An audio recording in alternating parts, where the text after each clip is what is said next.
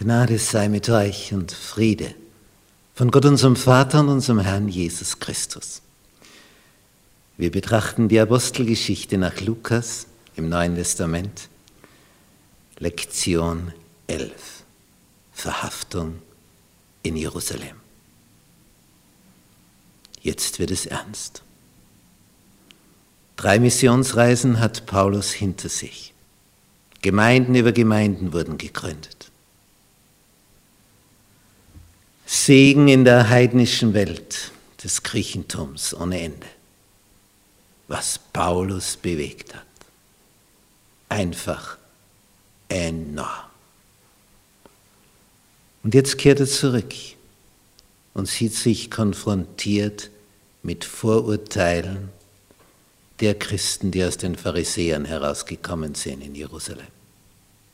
Massivst sieht er, wie ihr Denken noch immer das Gleiche ist. Obwohl es ein Konzil in Jerusalem gegeben hat, wo man beschlossen hat, nein, die brauchen nicht beschnitten werden. Aber die Wirklichkeit, das Denken ist geblieben worden, die müssen beschnitten werden. Treffen mit den Jerusalemer Leitern.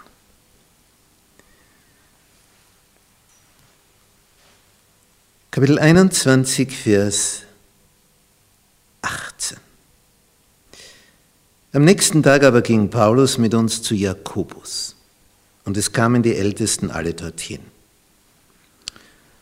Und als Paulus sie begrüßt hatte, erzählte er eins nach dem anderen, was Gott unter den Heiden durch seinen Dienst getan hatte. Eins nach dem anderen. Missionsreise 1, Missionsreise 2, Missionsreise 3, was da alles geschehen ist. In Ephesus, in Korinth, in all diesen Städten. Wunder über Wunder. Und dann übergibt er die Gabensammlung. Paulus übergibt diese Riesensumme, die er da gesammelt hat, dass einem der Mund offen bleibt. Und dass die also die Informationen bekommen, wie Gott gewirkt hat. Die Summen sehen, was diese Gemeinden gespendet haben, also die gibt es wirklich. Das hat Paulus nicht selber erwirtschaftet. Also man, man sieht, das ist der Beweis, das sind Christen, die lieben ihre, ihre christlichen Brüder aus den Juden. Als sie aber das hörten, lobten sie Gott und sprachen zu ihm. Was kommt jetzt? Bruder, wir haben gesehen, dass die Vorurteile der Christen, die aus den Pharisäern kommen, verkehrt sind. Wir stehen auf deiner Seite, wir halten zu dir. Aber so kam es nicht.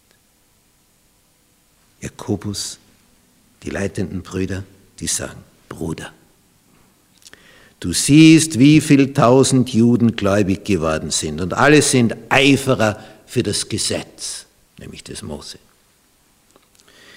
Ihnen ist aber berichtet worden über dich. Tja, ja, ihnen ist berichtet worden über dich. Jetzt kommt's dass du alle Juden, die unter den Heiden wohnen, den Abfall von Mose lehrst und sagst, sie sollen ihre Kinder nicht beschneiden und auch nicht nach den Ordnungen leben. Das war völlig gegen die Wahrheit. Nie hat Paulus den Juden gesagt, sie sollen ihre Kinder nicht beschneiden oder sollen nicht nach den Ordnungen des Mose leben. Den griechischen Völkern, denen, den Leuten, die aus den Griechen herauskamen, denen hat er gesagt, ihr müsst eure Kinder nicht beschneiden lassen, weil das Konzil in Jerusalem das so beschlossen hat. Aber nicht die Juden. Die haben von ihm das nicht gehört. Was nun? Auf jeden Fall werden sie hören, dass du gekommen bist, zu tun und das, was wir dir sagen. Wir haben vier Männer, die haben ein Gelübde auf sich genommen, die nimm zu dir, lass dich reinigen mit ihnen, trage die Kosten für sie, dass sie ihr Haupt scheren können. Sie werden alle erkennen, dass es nicht so ist, wie man ihnen über dich berichtet hat, sondern dass du selber auch nach dem Gesetz lebst und es hältst. Im Buch Wirken der Apostel auf Seite 402 ist folgender Satz. Gottes Geist hatte diese Anweisung nicht gegeben. Sie war eine Frucht der Feigheit. Aufruhr im Tempel. Paulus will alles tun, dass diese Brücke, diese Kluft durch eine Brücke zwischen Heidentum und Christentum überwunden wird, nämlich innerhalb der christlichen Welt. Und so gibt er nach und handelt nach dieser Empfehlung. Er investiert Geld und Zeit. Das sind Nazireer, die haben ein Gelübde getan, da lassen sie die Haare wachsen. Und wenn die Zeit des Gelübdes erfüllt ist, dann gehen sie zum Friseur und Paulus soll diese Friseurkosten und die Reinigungskosten und die Opferzeremonien, das alles bezahlen. Und er ist willig, es mit diesen vier Männern so zu machen. Er muss sich ja auch selber reinigen, er kommt aus einem heidnischen Land, also kann er nicht einfach so in den Tempel gehen, muss auch Reinigungszeremonien vollziehen. Alles mit Kosten verbunden, er übernimmt alles. Warum war dieser Rat so eine Katastrophe? Ich meine, Paulus war durch die Lande gezogen. Und jetzt, wo er da zurückkommt nach Jerusalem, das ist der Ort, der Tempel, wo die, die Juden aus allen umgebenden Ländern zu großen Festen, wenn sie kommen, hier zusammenkommen. Und Paulus ist bekannt, denn er hat ja in all den Synagogen, wo er hingekommen ist, gepredigt. Und er hat sich den Hass derer dort zugezogen, weil er Christus verkündigt hat. Das sind also Juden, die nicht Christen geworden sind. Und die kommen zum Tempel. Das heißt, in den Tempel zu gehen, bedeutet, er wird dort erkannt werden, unter Garantie. Und so ist es danach. Wir lesen in Vers 27, als aber die sieben Tage zu Ende gingen, sahen ihn die Juden aus der Provinz Asien im Tempel. Und das hat genügt. Sie erregten das ganze Volk, legten die Hände an ihn, also die Backen ihn, und schrien, ihr Männer von Israel, helft! Dies ist der Mensch, der alle Menschen an allen Enden lehrt gegen unser Volk, gegen diese Städte, gegen das Gesetz. Dazu hat er auch Griechen in den Tempel geführt und diese heilige Stätte entweiht. Was hat davon gestimmt? Nicht. Er hat weder einen Griechen in den Tempel geführt, er hat die heilige Stätte nicht entweiht, er lehrt auch nicht, die Juden abzuweichen von dem, was in der Bibel steht. Lauter Vorurteile, die aber jetzt in den Raum gesetzt werden. Hat er, Griechen hat er in den Tempel geführt, weil sie hatten Trophimus, den Epheser, mit ihm in Jerusalem gesehen. Und den meinten sie, hätte Paulus in den Tempel geführt. Das hat zwar nicht stattgefunden, aber sie meinten ebenso, es hätte stattgefunden. Und so wird geschrien. Und die ganze Stadt wurde erregt. Es entstand ein Auflauf des Volkes. Sie ergriffen Paulus, zogen ihn zum Tempel hinaus. Sogleich wurden die Tore zugeschlossen. Und jetzt wollen sie ihn umbringen. Das wollen sie nicht im Tempelbereich, sondern außerhalb. Als sie ihn aber töten wollten, kriegt jemand eine Info. Und das ist der oberste römische Kommandant auf der Burg Antonia, der Claudius, Claudius Lysias. Und der bekommt die Nachricht, ganz Jerusalem ist in Aufruhr. Und der ist dafür zuständig, Ruhe herzustellen. Der nahm sogleich Soldaten, Hauptleute, lief hinunter zu ihnen. Als sie aber den Oberst und die Soldaten sahen, hörten sie auf, Paulus zu schlagen. Gegen die Römer, die Bewaffneten, da wagen sie nichts zu tun. Und jetzt geht es drunter und drüber. Der Oberst lässt Paulus gleich einmal fesseln mit Ketten und dann fragt er die Umstehenden, was da los ist, warum sie auf den einschlagen. Er fragt nicht Paulus, er fragt die anderen. Und einer rief dies, der andere das im Volk und der erfährt eigentlich nichts Gewisses. Und es ist nur Getümmel und Lärm und Geschrei, zeigt er ab in die Burg mit dem.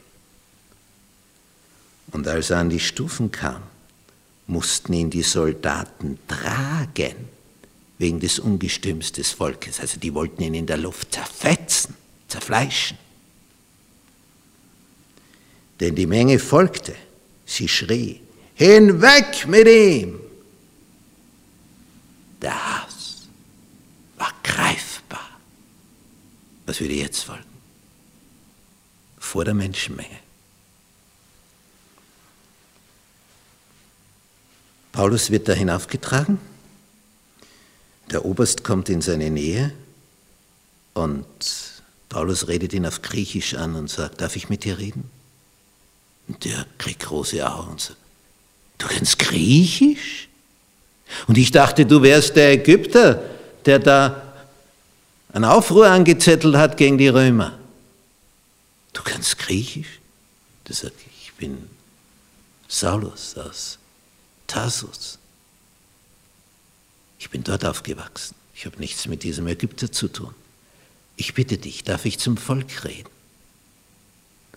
Der Oberst ist so erstaunt, dass er hier einen Griechisch sprechenden vor sich hat. Damit hat er nicht gerechnet. Er hat ihn also gleich eingeordnet. Der ist der und der, gehört verhaftet und der kann Griechisch? Ach so, schau, schau. Und der Oberst erlaubt es ihm. Und dann tritt Paulus hier auf die Stufen und unten ist der große Platz, dadurch wird er von allen gesehen. Und dann winkt er mit der Hand, dass er was sagen will. Da entstand eine große Stille. Wenn man das vorher liest, was da für ein Getümmel ist. Die wollen ihn zerfleischen, zerfetzen. Und dann stellt er sich hin, zeigt, dass er eine Rede halten will. Und es wird total still. Das ist mehr als verwunderlich. Denn normalerweise lässt du so einen überhaupt nicht reden. Und er redet zu ihnen auf Hebräisch. Als sie aber hörten, dass er auf Hebräisch zu ihnen redete, wurden sie noch stiller. Sie hören ihm zu. Und Paulus geht überhaupt nicht auf diese Anklagen ein. Er sagt nicht, ich habe keinen in den Tempel geführt und ich lehre die Juden auch nicht den Abfall vom Gesetz. Das stimmt alles nicht, was ihr gesagt habt. Nichts von dem. Er erzählt seine Lebensgeschichte stattdessen, wo er aufgewachsen ist, dass er hier zu Füßen Gamaliels gesessen ist, von diesem großen Rabbi ein Student war. Und er sagt in Vers 4 von Kapitel 22, ich habe die neue Lehre verfolgt bis auf den Tod, ich band Männer und Frauen und warf sie ins Gefängnis. Ja, bis Damaskus bin ich gegangen, um sie gefangen nach Jerusalem zu bringen. Und in Vers 6 sagt er, es geschah aber, als ich dorthin zog, und in die Nähe von Damaskus kam, da umleuchtete mich plötzlich um die Mittagszeit ein großes Licht vom Himmel. Und dann erzählt er, wie das war, wie sich Jesus ihm offenbart hat, wie er blind geworden war. Und wie er dann wieder sehend wurde. Und in Vers 14, der Gott unserer Väter hat dich erwählt, hat dieser Hananias gesagt, dass du seinen Willen erkennen sollst. Vers 15. Du wirst für ihn vor allen Menschen Zeuge sein von dem, was du gesehen und gehört hast. Und nun, was zögerst du? Steh auf, rufe seinen Namen an, lass dich taufen, deine Sünden abwaschen. Und er sagte, es geschah, als ich wieder nach Jerusalem kam und im Tempel betete, dass ich in Verzückung geriet und ihn sah. Er sagt, ich habe Jesus gesehen in der Vision. Und was sagt er zu mir? Eile, mach dich auf. Schnell auf aus Jerusalem. Dein Zeugnis von mir werden sie nicht annehmen. Und Paulus hat protestiert. Und Jesus sagt zu ihm, geh hin, denn ich will dich in die Ferne zu den Heiden senden. Sie hörten ihm aber zu bis zu diesem Wort. Und dann geht das Geschrei wieder los. Hinweg mit diesem von der Erde. Der Oberst packt ihn und die Römer bringen ihn in die Burg und der Oberst sagt, auspeitschen. Den hat er nicht mitgekriegt, was da jetzt wirklich war, denn Paulus hat ja auf Hebräisch geredet. Und als er angebunden wird, um ausgepeitscht zu werden, damit er redefreudig wird, sagt er zu dem Soldaten, ist es bei euch erlaubt, einen römischen Bürger ohne Gerichtsurteil festzubinden und auszupeitschen? Da erstarrt er, meldet es dem Oberst und sagt, du, der ist römischer Bürger. Dann kommt er selber. Sagt, was? Du bist römischer Bürger? Ja. Ich habe das mit viel Geld erworben, dieses Bürgerrecht.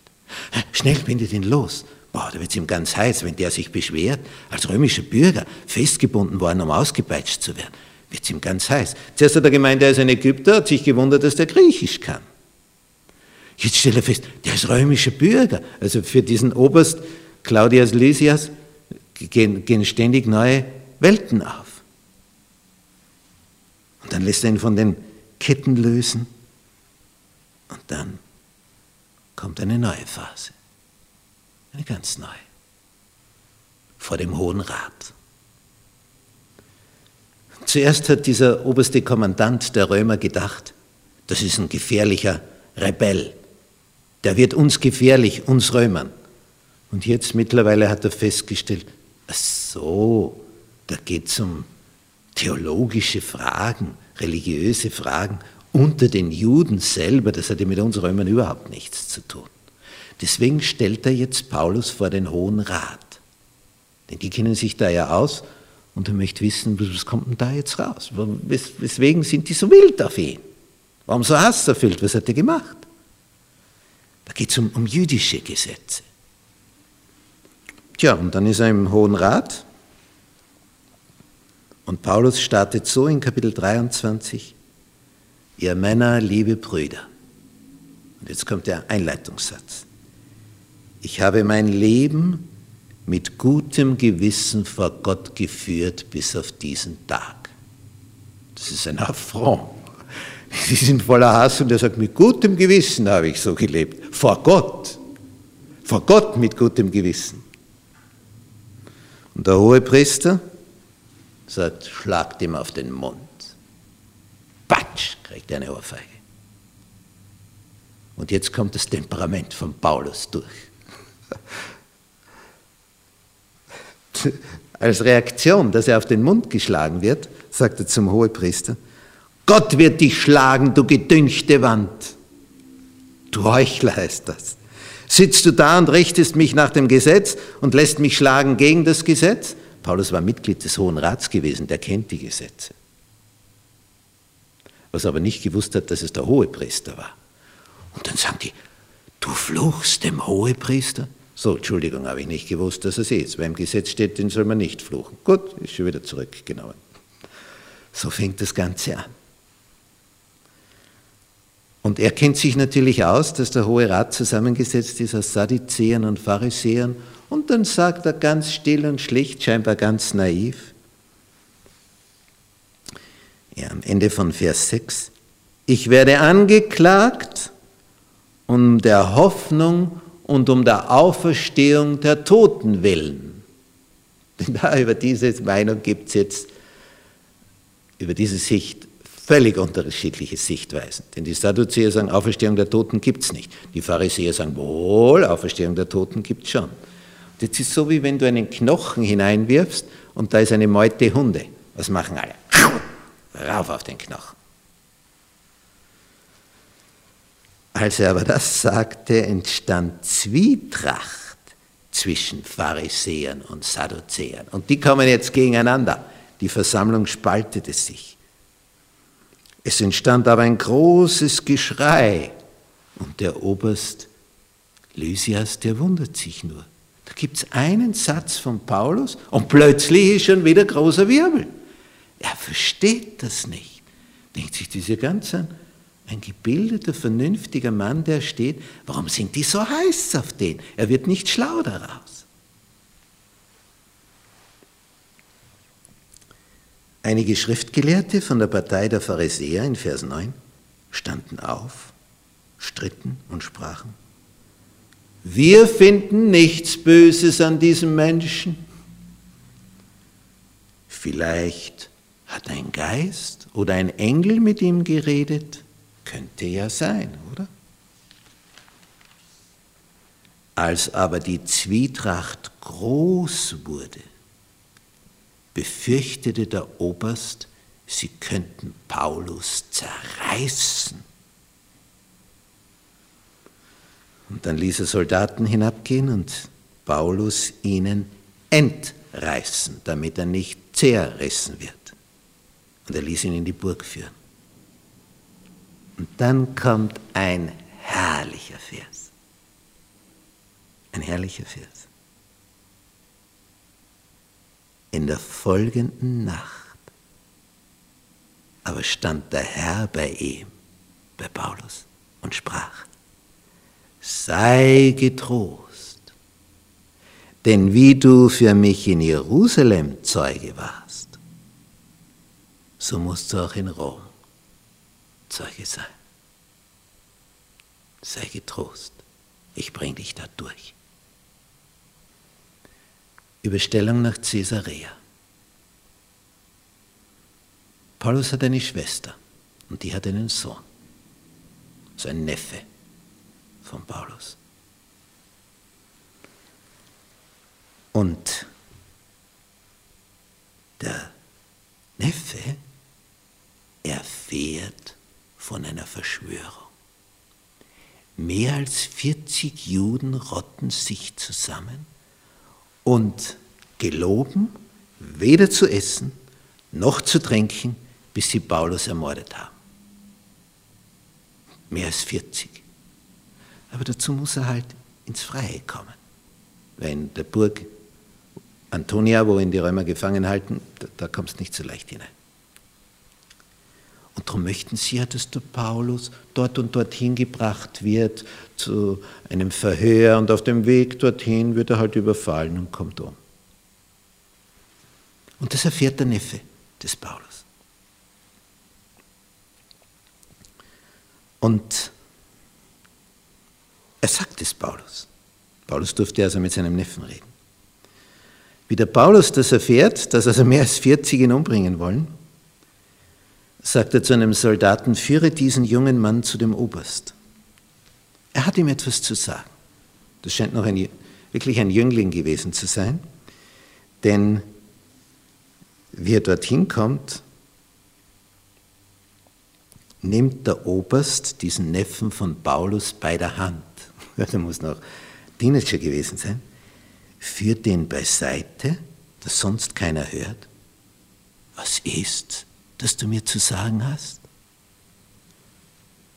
Die Juden sind übereingekommen, dich zu bitten, dass du Paulus morgen vor den Hohen Rat hinunterbringen lässt, so als wollten sie ihn genauer verhören. Du aber traue ihnen nicht, denn mehr als 40 Männer von ihnen lauern ihm auf. Die haben sich verschworen, weder zu essen noch zu trinken, bis sie ihn getötet hätten. Und jetzt sind sie bereit und warten auf deine Zusage, dass du Paulus zum Hohen Rat hinunterbringst. Der Oberst kann sich das gut vorstellen, er kennt die Juden schon. Der sagt zum Jungen, pst, pst, sag keinem Menschen, dass du mir das gesagt hast. Klar. Und jetzt handelt der Kommandant. Es geht um Paulus. Er ist ein römischer Bürger. Und es geht um die Sicherheit von Paulus. Er soll ermordet werden. Paulus befindet sich in Jerusalem. Hier ist Paulus gefährdet. Jetzt plant dieser Oberst, Paulus zu überstellen in die römische Zentrale, wo die meisten Soldaten sind, nach Caesarea, in den Hafen. Aber wie kommt man von Jerusalem nach Caesarea? Es gibt keinen Hubschrauber, kein Flugzeug zu der Zeit, kannst nur zu Fuß oder auf dem Pferd. Und jetzt, das musst du dir auf der Zunge zergehen lassen, wie viele Soldaten dieser Kommandant aufbietet, um einen einzigen Juden, nämlich Paulus, vor den Juden in Sicherheit zu bringen. Die Römer schützen den Juden, Paulus vor den Juden. Wie viele Mann bietet er auf?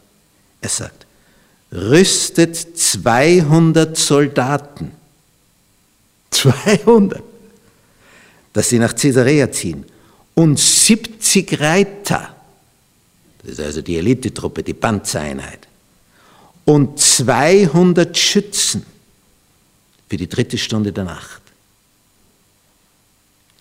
470 Mann, davon 70 beritten, sollen Paulus in der Nacht nach Caesarea bringen.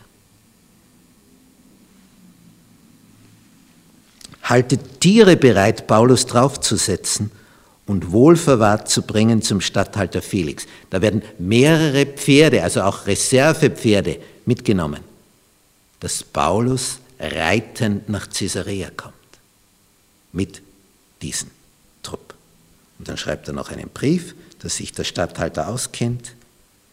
Und die Soldaten nahmen, wie Paulus, nahmen Paulus, wie ihnen befohlen war, Vers 31, und führen ihn in der Nacht nach Antipatris.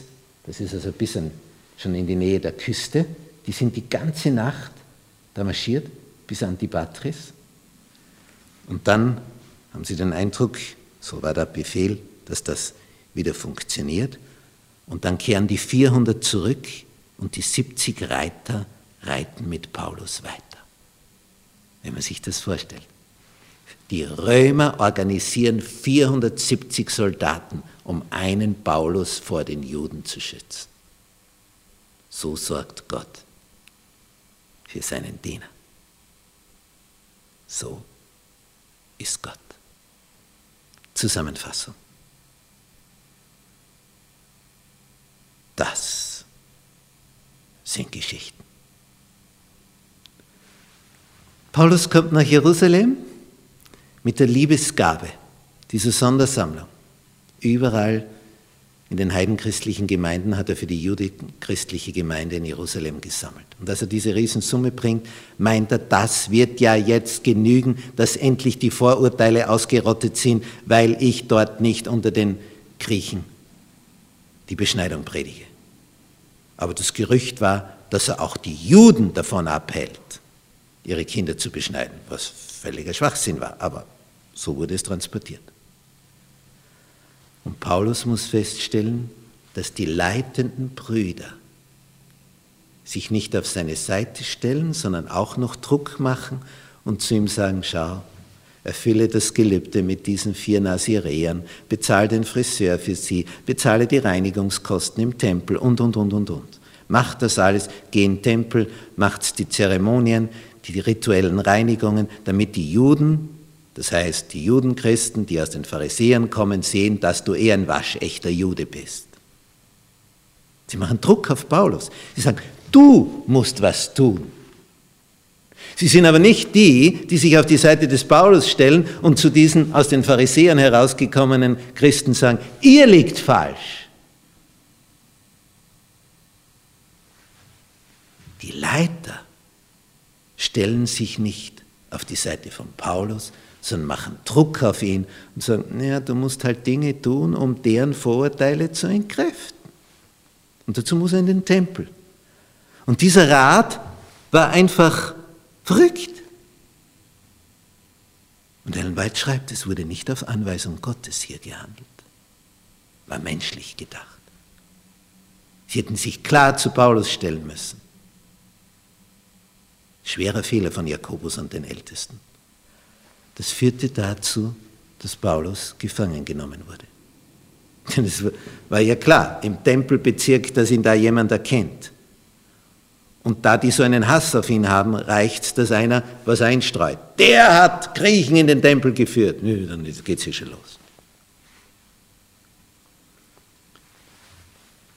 Hier sind also Entwicklungen abgelaufen, die so nicht hätten kommen müssen. Die frühe Urgemeinde wurde um ihren fähigsten Kopf beraubt, kam jetzt in Gefangenschaft. Der, der der erfolgreichste Missionar gewesen war. Interessant ist jetzt in dem Folgenden, die Juden wollen ihn umbringen und die Römer wollen ihn schützen. Wenn man sich das überlegt. Die Juden wollen den Juden Paulus töten und die Römer schützen den Juden Paulus, weil er römischer Bürger ist.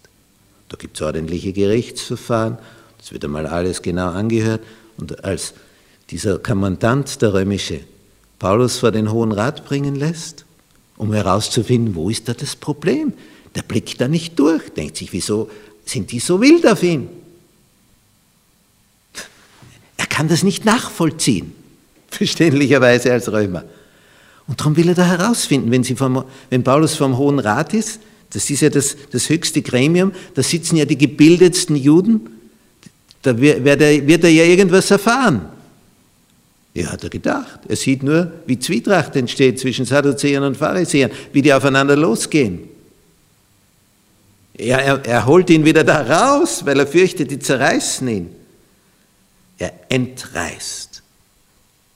Paulus, damit er nicht zerrissen wird. Und dann erfährt er noch von diesem Mordkomplott. Mehr als 40 Männer geloben, nicht zu essen und zu trinken, bis sie ihn umgebracht haben. Kannst du das nachvollziehen? Warum dieser Hass? Was ist hier für ein fanatischer religiöser Fanatismus.